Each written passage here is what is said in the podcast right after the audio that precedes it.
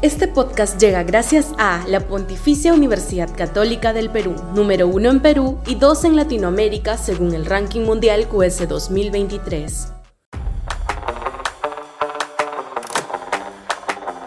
Segunda vuelta de izquierdas. Sudaca, Perú.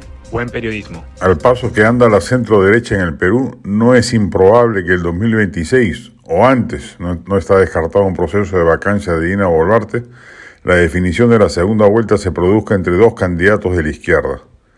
La centro derecha va a presentar alrededor de 20 candidatos, ninguno hace campaña con tiempo, esperan a última hora eh, electoral para activarse, no recorren el país, no plantean propuestas atractivas y disruptivas.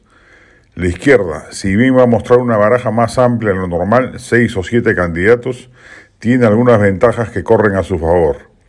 Lo más probable es que el sur andino vote en primera vuelta como votó en la segunda vuelta del 2021, es decir, 80% o más a favor de alguien de izquierda radical. Solo con eso ya tiene asegurado el pase de la segunda vuelta. Y alcanza para que sean dos los que lo hagan si sumamos el bolsón de votos del resto del país que identifica la desaprobación altísima al gobierno actual como una descalificación de la derecha, la misma que no marca distancias del régimen y anda feliz e irresponsable porque ello sirvió para que saliera Castillo del poder. A la izquierda le cayó del cielo la salida abrupta del poder del nefasto Castillo, porque tanto en su vertiente radical como moderada se estaba chicharrando por su punible complicidad con los latrocinios administrativos, políticos, económicos y sobre todo corruptos que el régimen de la tila chotano estaba desplegando.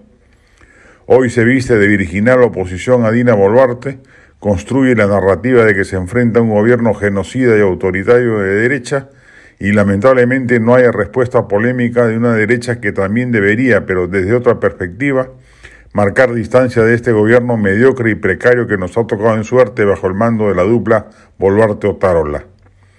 Restan casi tres años para la campaña electoral, pero si la centroderecha no reacciona a tiempo, le dejará la mesa servida a la izquierda, que con gran injusticia histórica saboreará nuevamente las mieles del poder y se abocará, como siempre ha ocurrido, a destruir el país.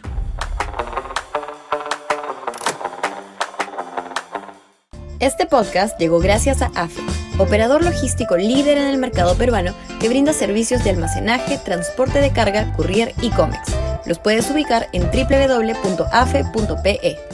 Este podcast llega gracias a la Pontificia Universidad Católica del Perú, número uno en Perú y dos en Latinoamérica según el ranking mundial QS 2023.